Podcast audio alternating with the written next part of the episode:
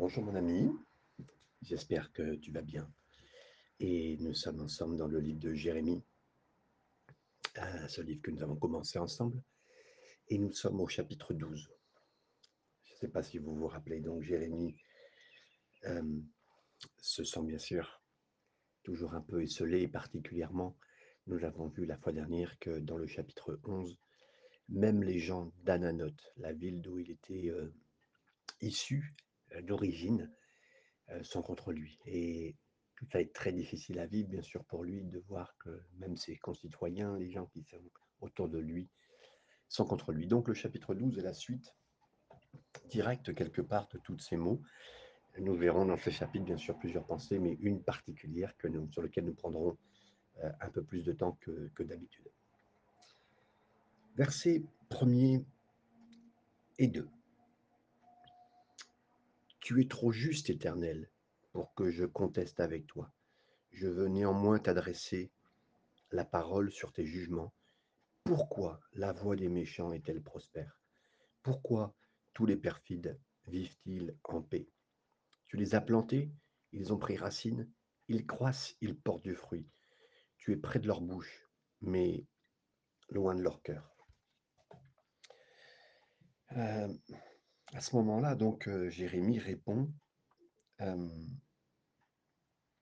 qu'il a des difficultés, bien sûr, avec ces gens euh, et il se demande pourquoi, en fait, euh, ces gens-là, ces méchants, sont heureux.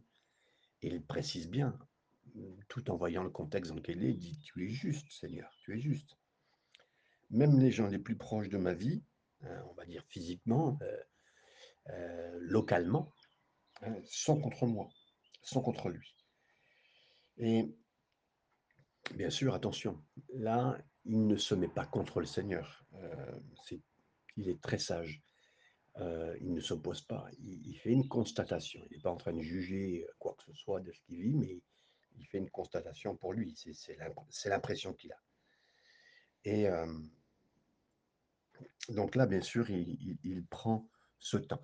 Et ça ressemble étrangement, bien sûr, au psaume 73 euh, de David, enfin particulièrement d'Azaph, euh, qui dira, mais les méchants prospèrent, les méchants grandissent, les méchants sont comme des plantes, et les méchants ont pris racine, et, et- ça continue facilement pour eux. C'est, et c'est encore une fois un petit peu quelque part comme ce que Jérémie pense, mais voilà, il, a l'impression que ils ont du fruit, ils ont une certaine prospérité, ils ont de l'argent, ils ont de la popularité, et c'est la question que bien sûr lui, lui se pose.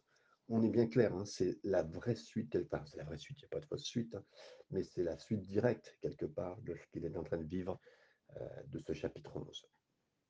Verset 3.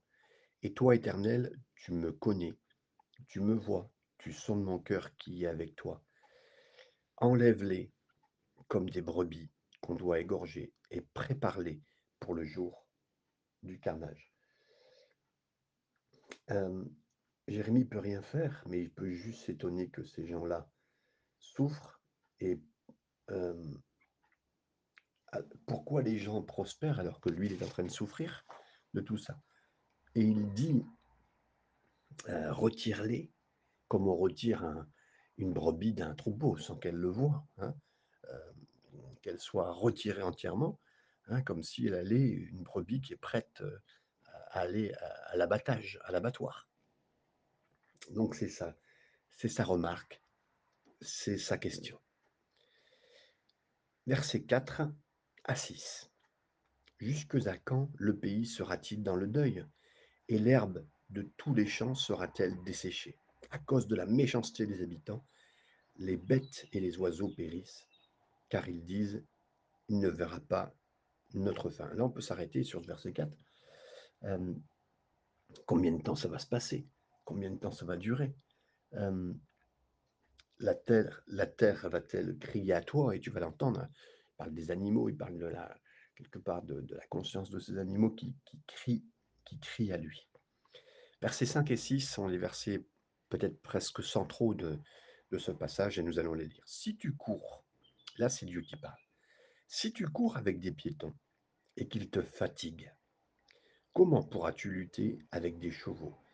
Et si tu ne te crois en sûreté que dans une contrée paisible, que feras-tu sur les rives orgueilleuses du Jourdain? Verset 6. Car tes frères eux-mêmes et la maison de ton père te trahissent. Ils crient eux-mêmes à pleine voix derrière toi. Ne les crois pas quand ils te diront des paroles amicales. Ici, on va le voir, le Seigneur répond à Jérémie sur toutes les difficultés qu'il est en train de vivre. Vous savez, on, voit en ce moment, bien sûr, beaucoup de situations euh, qui sont difficiles partout. Et on lit des scandales dans le monde, même des fois dans l'Église, euh, des choses, des crimes de rue qui ont, eu lieu, des, choses qui se passent, des enfants qui tuent même des adultes aujourd'hui avec une arme, une corruption euh, générale, euh, une crise, des crises partout, on va dire dans, dans, les finances, dans l'économie. Et on se lasse, c'est fatigant. Et ce qui est arrivé à Jérémie, c'est la même chose. Il était tout simplement fatigué. Au chapitre 1, Dieu lui avait dit qu'il sera appelé et ordonné dans le sens euh, que depuis la naissance, dans le sein de sa mère, il avait été devenu prophète, il devait parler avec intégrité et honnêteté, pour déraciner, abattre, briser, comme on l'avait lui, même planter et construire. Mais en plus de ça, on lui a dit que les gens n'écouteraient pas ou ne répondraient pas à son ministère. Vous l'avez vu? Et c'est ce qu'il est en train de vivre. Et en fait, ils ne l'ont pas du tout cru. C'est exactement ça. Ils n'ont pas répondu. Certains, même dans sa vie natale, c'est ce qu'on venait de voir, même étaient là, ont eu envie de le tuer. En entendant parler de ce complot, là, ça l'a. C'était un coup au cœur. Et Jérémie a demandé au Seigneur, mais pourquoi? Pourquoi tous ces méchants? Donc je suis en train de prospérer, c'est ce qu'on est de voir.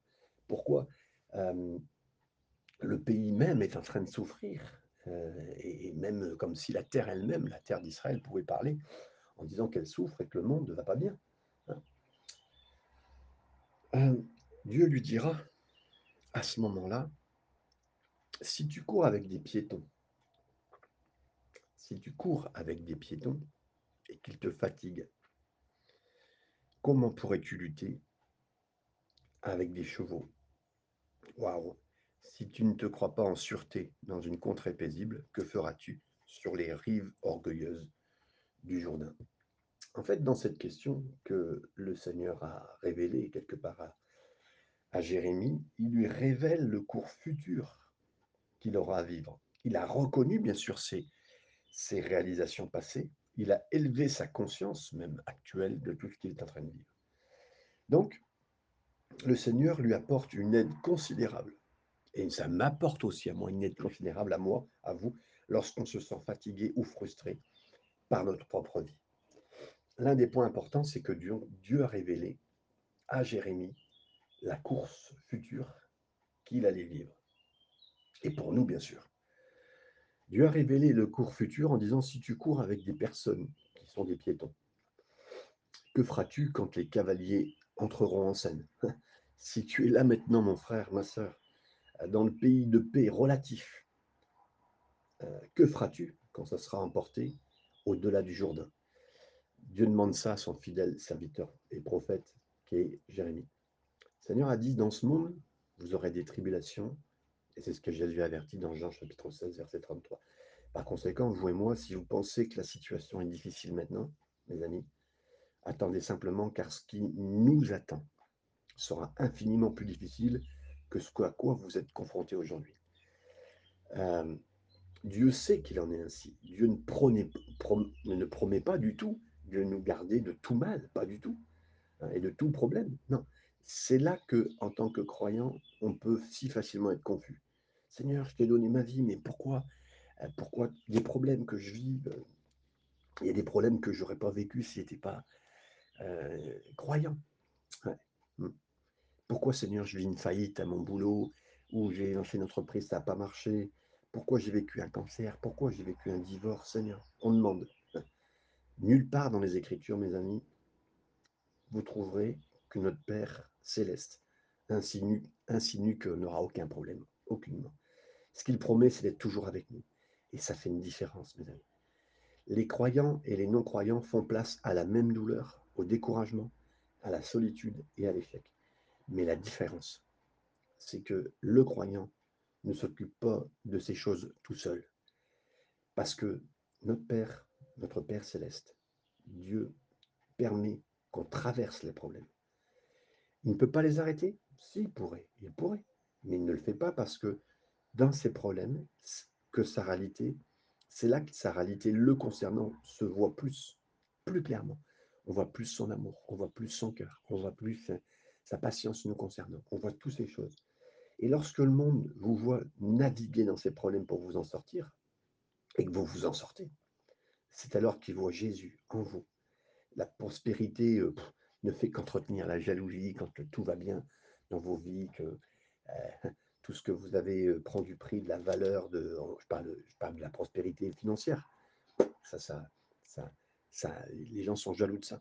Et ils savent qu'ils peuvent l'acquérir. Par contre, ce qui est en nous, le Seigneur en nous, sa, sa, patience en nous, sa, sa persévérance qu'il met en nous, ça, les gens ne peuvent pas. Et, c'est dans les problèmes qu'on voit cette réalité en nous.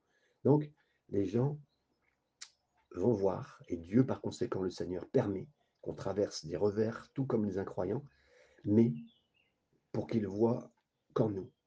Qu'est-ce que c'est? Qu'est-ce que ça signifie d'avoir Jésus dans sa vie? Et donc, les problèmes, en plus, nous préparent à l'éternité. Ça ne veut pas dire qu'il n'y aura pas de problème au ciel. Hein. pas du tout. Il n'y aura pas de problème au ciel mais il y aura des défis différents, avec une compréhension différente. Et là, c'est là où nous gouvernerons pour le Seigneur, c'est là que nous régnerons avec Christ au travers de l'éternité. Donc le Seigneur, c'est ce qui fait, il nous prépare pour les temps à venir et les problèmes dans lesquels nous passerons et il nous utilise comme des, euh, des instruments. Je reviens même pour l'avenir, mais le Seigneur nous a euh, préparé et, les choses que nous vivons maintenant ne changent rien par rapport aux choses.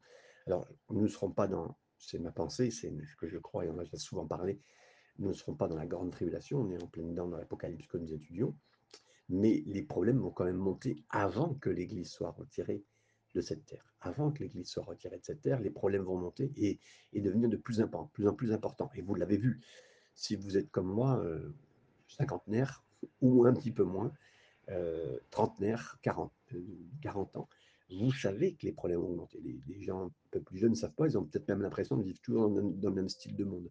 Mais nous qui sommes un peu plus âgés, on a vu les problèmes complètement différents sur cette terre. Ça n'a plus rien à voir avec avant. Donc voilà. Par contre, dans ce passage-là, bien sûr, Dieu reconnaît les accomplissements passés de ce qu'il a vécu. Et ça, c'est important. Dieu reconnaît que une chose, et ça, vous allez comprendre ce que Dieu dit quand je vais non seulement Dieu demande à Jérémie comment il va gérer la course contre les chevaux, mais il reconnaît également, il dit Jérémie, tu as couru avec les piétons. Donc, il dit Jérémie, je vois bien que tu n'as pas abandonné. Je vois bien que tu t'es pas retiré. Je vois bien que tu t'es pas reculé. Mais je vais te confier, je vais te confier des défis encore plus grands. Je pense qu'il est important, mes amis, que réaliser que si on est fidèle dans des défis qui nous ont attendus avant, eh ben, le Seigneur permettra qu'on soit aussi avec lui, fidèle pour réussir les choses qu'il a prévues. Et bien sûr que Dieu éventuellement va nous donner des défis encore plus grands, mais c'est, il reconnaît bien que ce que nous avons vécu, et là je vais vous citer par exemple, tout ce que avez vécu dans les dernières années avec le Covid, avec les difficultés, toutes les choses que nous avons passées déjà ensemble. Waouh, Dieu a vu comment nous avons pu marcher avec lui. Et, c'est fatigant, c'est clair, je peux vous en convenir, on peut en convenir tous ensemble que ce que nous avons vécu était fatigant les dernières années. Mais si vous acceptez les défis de cette vie et que vous combattez le chevaux aussi bien que les piétons, on sera récompensé éternellement. Et Dieu le voit, mes amis, en ce moment, toutes ces choses qu'on a passées, ce sont des grands défis, ce sont des, vous savez, c'est un peu comme un étudiant qui avance avec un cursus d'études et, les cours au fur et à mesure, les QCM, les, devoirs, les notes, c'est les unités de valeur obtenues et qui font grandir. Et là, grâce à Dieu, Dieu a vu ce qu'on a fait déjà jusqu'à maintenant, mais il nous prépare à plus, il nous prépare à plus grand. Il étire notre foi, il étire notre cœur pour nous faire avancer. Maintenant, bien sûr, Dieu élève Jérémie pour une conscience présente, pour une conscience présente des choses qui sont déjà là. Et là, donc Dieu n'a pas envoyé des chevaux jusqu'à ce que Jérémie euh, ait déjà couru avec des piétons. Comprenez bien. Donc, mais vous dites, ah, mais je ne sais pas comment je vais faire si même par exemple j'ai une maladie importante, euh, à l'Alzheimer ou quoi que ce soit, une des difficultés. Ça, c'est ce que les gens pensent. Mais avant que vous contractiez une maladie ou quoi que ce soit, des problèmes qui peuvent arriver dans l'avenir, Dieu vous aura envoyé des, des piétons pour vous préparer à ce qu'il sait qui va arriver sur la route. Il va jamais vous lancer avec des, des cavaliers. Hein. Et les cavaliers, on sait que ça, ça correspond euh, aux Babyloniens qui vont venir, qui vont attaquer. Euh, quand il parle des, des, rives, des rives paisibles, c'est celles qui vivent, et, les, et, les, rives paisibles de l'autre côté, euh, ce n'est pas les mêmes rives, c'est les rives de Babylone. Donc il sait, oui, il ne nous mettra même pas dans des moments difficiles sans que nous soyons préparés. Donc la préparation, mes amis, est tellement importante, mais Dieu ne vous mettra pas dans ces choses-là. Il ne vous met pas dans un problème en disant, allez, bonne chance, on s'occupe de toi plus tard. Non, au contraire, il nous forme avec soin afin de nous préparer à ce qu'il prévoit. Dieu connaît notre niveau de maturité. Où on en est, mes amis. Ça, c'est tellement important que vous le compreniez pour que nous puissions supporter. Supporter. Il ne nous donnera pas ce qu'on ne peut pas supporter. Relisez 1 Corinthiens 10, 13. C'est pourquoi les piétons viennent avant les chevaux. Dites bien, dites bien dans votre cœur, dites bien ce matin, les piétons viennent avant les chevaux. Et Dieu ne donnera pas de situation trop difficile pour nous ou qui nous dépasserait. Il nous forme avant pour les problèmes. Il sait que des choses vont se présenter à nous. Ensuite, deuxième point de ce même point, la victoire passée de Jérémie est une future prophétie. Une future prophétie de quoi? C'est-à-dire que parce que Jérémie a surmonté la, difficulté qui était l'actualité, qui été présente, Dieu peut lui assurer qu'il surmontera encore les défis plus grands, parce que Dieu sera avec lui, parce que Dieu est fidèle. Si Dieu est avec nous, qui sera contre nous, la Bible dit Prenez un moment, priez ce matin, arrêtez même s'il faut ce moment, et dites Seigneur, je sais que tu es en train de me préparer pour ce que je vais traverser. Des moments euh, vous avez senti que vous ne pouvez même pas continuer, des moments où le Seigneur est venu vers vous, vous l'avez vécu, et des moments où vous pensiez que la vie était pratiquement terminée. Mais le Seigneur s'est montré fidèle jusqu'à maintenant. Jusqu'à ici, l'Éternel a été fidèle. Ne crains rien, je suis avec toi, ne sois pas effrayé, car je suis ton Dieu. Je te fortifierai, je t'aiderai, je te soutiendrai d'une main, d'une main droite de ma justice, a dit Dieu, a dit le Seigneur dans Ésaïe chapitre 41, verset 10. Car j'ai l'assurance que ni la mort, ni la vie, ni les anges, ni les principautés, ni les puissances, ni les choses présentes, ni les choses à venir, ni la hauteur, ni la profondeur, ni, ni aucune créature ne serait capable de me séparer de l'amour de Dieu, comme a dit Paul dans Romains chapitre 8, versets 38 à 39.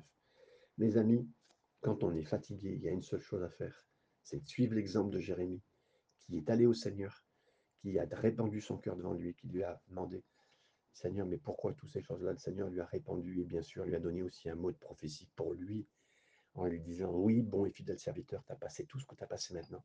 Bien sûr que c'est par ma grâce, mais tu as passé ces choses. Le Seigneur reconnaît en nous ce que nous avons vécu. Et il dit Oui, il y a des choses un peu plus dures qui vont arriver, mais je te prépare à ça. Et merci Seigneur encore ce matin, aujourd'hui, pour qui vous êtes dans le Seigneur, et le Seigneur fera ce qu'il faut pour continuer. Verset 7 à 9. On peut continuer, on a pris du temps un peu plus ce matin pour ces versets importants. J'ai abandonné ma maison, c'est Dieu qui parle. J'ai délaissé mon héritage. J'ai livré l'objet de mon amour aux mains de mes ennemis, de ses ennemis, pardon. Mon héritage a été pour moi comme un lion dans la forêt. Il a poussé contre moi son réjouissement, ses rugissements. C'est pourquoi je l'ai pris en haine. Mon héritage a été pour moi un oiseau de proie, une hyène. Aussi, les oiseaux de proie viendront de tous côtés contre lui. Allez, rassemblez tous les animaux des champs, faites-les venir pour qu'ils le dévorent. C'est le verset 7 à 9, Dieu a dit, là, euh, j'ai laissé mon héritage. Il parle bien sûr son héritage, sa famille, et la famille quelque part d'Israël, euh, qui s'est rebellée, qui n'a pas cru en lui. Et Dieu abandonne euh, son peuple et à ses ennemis. On le sait, hein, c'est Babylone qui viendra. Dans d'autres moments, ça sera la Syrie. Il y a d'autres moments, euh, voilà, le Seigneur était capable s'il le faut, et c'est pour le bien, c'est pour le bien, on le sait, pour retirer en Israël des choses qui n'allaient pas pour l'époque. Dieu connaît, Dieu sait, Dieu a, merveilleusement orchestré et orchestrera. Il l'a fait pour son peuple, il l'a fait jusqu'à maintenant sur cette terre. Tout montre qu'il était fidèle. Nous sommes encore là. Israël est encore là. Les croyants sont encore là. Dieu était fidèle dans tous ses plans. Et nous sommes aujourd'hui au bénéfice de toutes ces choses. Le verset 8, pareil, donc il nous parle de cet oiseau de proie. Il dit, voilà, vous savez, quand un oiseau de proie tourne autour de quelque chose, les autres oiseaux de proie le voient. Et quand Dieu dit, bah oui, tu es devenu un oiseau de proie, et les autres oiseaux de proie viennent et ils parlent des autres pays, il dit, oui, voilà, tu es devenu comme un oiseau qui regarde les choses impures, les choses sales, et euh, les autres oiseaux vont venir, et effectivement, d'autres ennemis vont venir comme des oiseaux de proie et fondre sur Israël, euh, comme on fond sur, un, sur une bête morte euh, pour pouvoir la dépecer. Et le verset 9, pareil, la suite des choses qui a été dites. Mon héritage, cet oiseau de proie, rassemblez les animaux des champs, faites-les venir pour qu'ils le dévorent. Verset 10. Des bergers nombreux ravagent ma vigne, ils foulent mon champ, ils réduisent le champ de mes délices en un désert et en une solitude. verset 10, des pasteurs, des bergers ont détruit ma vigne. Ils ont foulé. Ils ont utilisé l'Église, ils ont utilisé mon peuple pour eux-mêmes. Hein. Ils disent, c'est ce que les gens veulent entendre, c'est vrai. Euh, certains aujourd'hui euh, disent ce que les gens veulent entendre. Euh, je, vous parlais de ma petite expérience du tout, mais d'avoir partagé avec des frères et sœurs africains. Mais combien de fois ils, font une publication en disant que celui qui lise maintenant ce message reçoive de l'argent. Mais on a l'impression de voir des anciens euh, fétichistes ou anciens euh, euh, personnes de la sorcellerie qui donnent des, paroles de voyants à un peuple qui cherche à avoir des bonnes paroles. Et à mes amis, mais ce que je vous le dis là pour des Africains, je ne le dis pas là pour des chrétiens européens, des chrétiens français qui disent bah, Dis-moi que je vais être béni, dis-moi que je vais être béni, mais ne parle pas des, choses. Et comme disait un, homme de Dieu que j'aime beaucoup, on ne reproche pas à ce que non plus ce que peut dire certains pasteurs, ce qu'on reproche, c'est ce qu'ils ne disent pas. C'est ce qu'ils ne disent pas. Alors, mes amis, oui, euh, certains pasteurs ont détruit ma vigne, comme dira le Seigneur. Verset 11, ils le réduisent en un désert. Il est en deuil, il est désolé devant moi. Tout le pays est ravagé, car nul n'y prend garde. Oui, cette vigne, ce pays a été désolé, dévasté, euh, laissé pour désert, plus aucun fruit, plus aucune chose qui peut pousser. Certaines églises le sont devenues, certains mouvements, certaines choses du Seigneur. Euh, l'œuvre du Seigneur a été réduite à ça. Le Seigneur le voit, et bien sûr, il n'est pas, pas du tout content de ce qui se passe. Il réduit dans un désert, et le deuil désolé, et le pays est ravagé. C'est ce verset 11 qu'il dit. Et vous savez, comme le dit dans Genèse 4, 10, on dit que le sang d'Abel a crié de la terre. Elle est montée du pays en elle-même. C'est pas étonnant que que Paul plus tard écrira que la création, elle, elle, elle grogne quelque part, elle a une envie qu'il se passe quelque chose, parce que la terre elle-même euh, ne veut pas porter quoi que ce soit, et puis elle, veut, elle a vu aussi le sang qui a coulé, puis elle crie, elle demande au châtiment du Seigneur concernant ceux qui ont maltraité. Verset 12, on continue. Sur tous les lieux élevés du désert arrivent les dévastateurs, car le glaive de l'Éternel dévore le pays d'un bout à l'autre. Il n'y a de paix pour aucun homme. Ici, bien sûr, euh, on le voit bientôt et on le sait bientôt, euh, c'est, euh, ça va être manié par la main des Babyloniens. L'épée qui a fait des ravages sur Juda était néanmoins l'épée du Seigneur, mais c'est au bout de la main du Seigneur, c'était Babylone qui était là et qui était un outil dans ses mains. Verset 13, ils ont semé du froment et ils moissonnent des épines. Ils se sont fatigués sans profit. Ayez honte de ce que vous récoltez par suite de la colère ardente du Seigneur. Verset 14 aussi, même pour bien continuer. Ainsi parle l'Éternel sous, euh, sur tous mes méchants voisins qui attaquent l'héritage que j'ai donné à mon peuple d'Israël. Voici, je les arracherai de leur pays et j'arracherai la maison de Juda du milieu d'eux. Bien que l'Éternel euh, annonce la difficulté et le châtiment qu'ils vont vivre, et subiraient de sévères châtiments, ça c'est sûr. Mais il dirait, il dit, tu ne seras pas oublié, tu ne seras pas abandonné. Et Dieu honore, vous savez, Dieu honore sa relation d'alliance avec eux, même s'ils abandonnent la leur avec lui. On l'a vu déjà il, y a quelques, il y a quelques moments, combien ils ont abandonné l'alliance, l'alliance qu'on avait parlé palestinienne, qu'on appelle palestinienne. Il y a deux chapitres, je pense, mais là, on voit que le Seigneur n'abandonne pas. Même si nous, nous avouions notre alliance, le Seigneur ne l'abandonne pas. Et il sera avec nous pour continuer.